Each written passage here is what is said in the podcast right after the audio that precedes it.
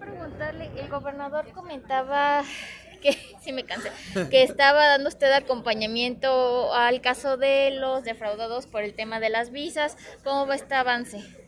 He recibido la instrucción del gobernador de, acompañar a estas personas, primero identificarlas. Hay un trabajo que tiene que corresponde a la Fiscalía General de Justicia que ya está corriendo a partir de las carpetas de investigación que ya inició. Nuestro acompañamiento tendrá que ser por el orden legal, el garantizar que tengan la mayor información posible para hacer válidos sus derechos. Y hay una coordinación directa con la Secretaría de Salud para poder generar las condiciones en las que podamos llevar una identificación de estas personas, invitarles a que nos permitan generar alguna valoración médica y, sobre todo para eh, determinar o bien eliminar la posible, el posible riesgo ante una situación, por lo que se ha venido mencionando de que hubo incluso una presencia en un espacio que eh, se sustentaba como una clínica y vamos a valorar médicamente y sanitariamente cuáles son las condiciones y sobre todo a certificar o valorar que haya una integridad en, su, en sus personas, que no tengan ningún tipo de riesgo a su salud y eso lo vamos a hacer. Es la instrucción que nos dio el gobernador y estamos coordinados la Secretaría de Salud y un servidor.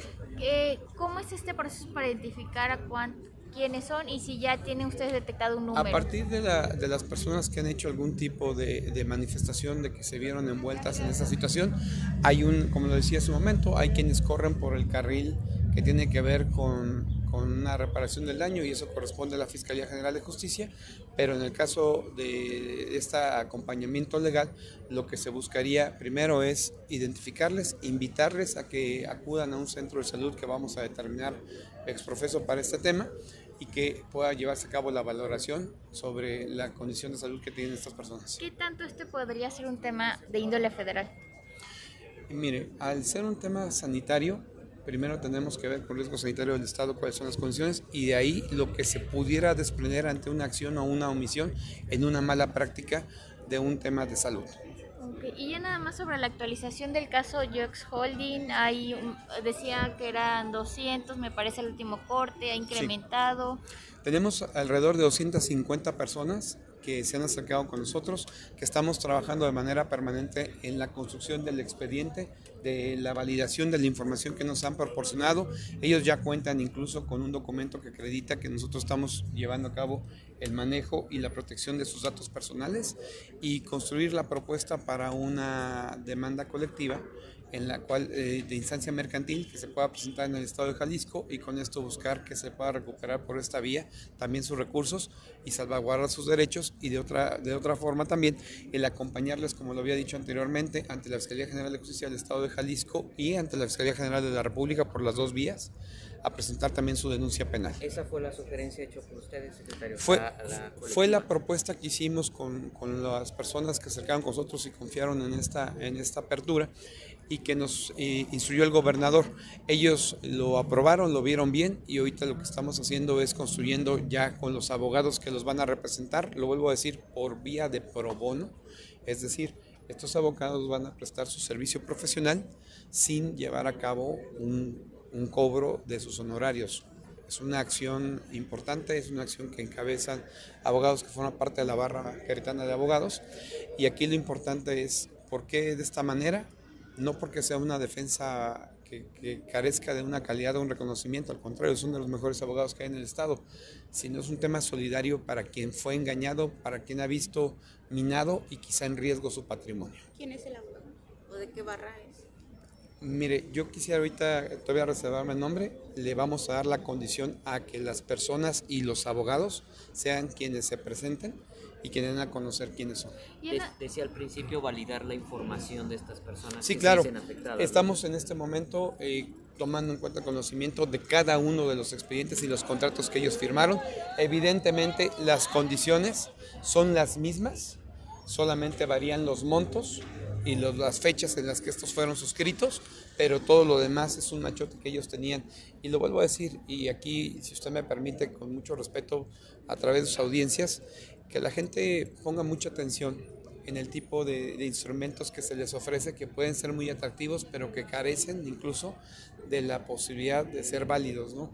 Aquí hubo advertencias, incluso con la Comisión Nacional Bancaria y de Valores hace unos años, de que este producto podía tener un riesgo.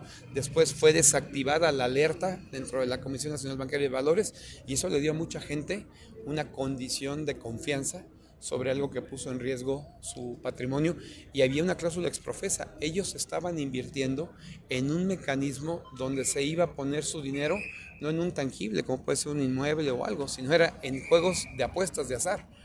O sea, en términos reales se cumple la, la máxima de que la casa nunca pierde. Los que perdieron fueron ellos, entonces ahí la invitación atenta a que mucha gente ponga atención sobre este tipo de ofertas, las cuales se dan en círculos de confianza.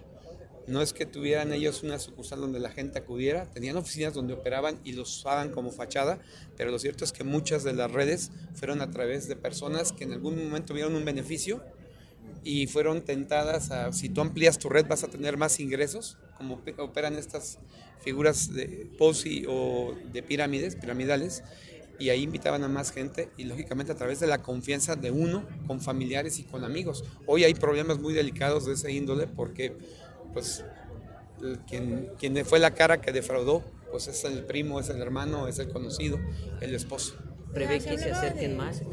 ¿Prevé que haya más? La invitación está abierta y, y, el deseo es que sí se pueda incorporar más gente y que confíen con nosotros que vamos a acompañar una ruta que les va a dar certeza y que les va a dar la tranquilidad de que están siendo bien representados. Se hablaba de que podría llegar a 500 la cifra de defraudados. ¿Usted tiene conocimiento de cuántos más? Mire, eh, en el registro inicial que tuvimos de llamadas fueron más de 300 personas, pero al momento que pedimos los datos para convalidar, esta se, se recortó a 220 y ahorita ha aumentado a 250 como comentaba. No, no tenemos certeza de cuánta gente puede ser. Lo que tenemos claro es que es un proceso en el cual seguiremos incorporando a quien considere que necesita este apoyo. ¿Se saben los montos más o menos? O sea, de, de, de ya lo, ya lo había comentado, hay montos que son eh, de cantidades de, van, de rondan desde los 10 mil hasta los cientos de miles de pesos e incluso millones. ¿De estas personas ya acudieron algunas a la Fiscalía de Jalisco a ser firmadas? Hay gente que ya lleva representación en la Ciudad de México, hay otra gente que, que, ha confiado en este esquema y vamos a llevar a cabo acciones esta misma semana. Fue el compromiso que tuvimos con nos ellos. comentaba que podría generarse una, una, demanda colectiva. ¿Sería viable? Fue la sugerencia que fuera una sola demanda. ¿Por qué? Porque en el caso de, de, este, de este tema, estamos hablando del mismo comportamiento por 250 personas. Entonces, pensar que la autoridad puede desahogar 250 diligencias es más complicado. El hecho de que sea una sola, lo que garantiza son prácticamente los mismos esquemas, cambiará, como lo acabo de decir, quiénes eran las personas que, que vinculaban, pero lo que está de fondo y donde estuvo el agravio hacia ellos es, es la misma empresa. Secretario, nada más en otro tema rápido, el gobernador comentaba que esto va a estar a cargo del tema de la sequía con los municipios serranos. ¿Con sí. cuál se va a iniciar específicamente para...? Es, un, es, una estrategia estatal, es un tema permanente que tiene que atender los riesgos que se, se van a presentar en materia de geográfica, hídrica, en los próximos meses. No solamente el tema del agua, de la, garantizar el abasto, el, la, la, cobertura, sino también recordemos que es época de incendios forestales. Es un proceso integral de gestión de protección civil y también aquí pedirles a través de sus audiencias la responsabilidad y el acompañamiento por parte de los, ciudadanos, y sobre todo la claridad de que vamos a pasar unos meses que el clima en todo el país es complicado y que las prácticas y el buen uso que hagan del, del, agua y que las denuncias que hagan de quien no lo está llevando a cabo van a ser fundamentales. Muchísimas gracias. Por gracias. En ese tema de piramidal, ¿va a haber alguna estrategia estatal para identificar algunas otras eh, situaciones y evitar esto? El, el, tema es que es un, una conducta que hasta que hay una denuncia tú la puedes identificar, no es un esquema preventivo. Repito, por eso la importancia de, de que sea, eh, que se analice este tipo de esquemas, quién los ofrece, sobre todo para evitar que haya estos problemas. O sea, son cosas que hasta que no revientan es cuando salen a la luz pública, están en proceso. ¿Sí? Gracias. Gracias.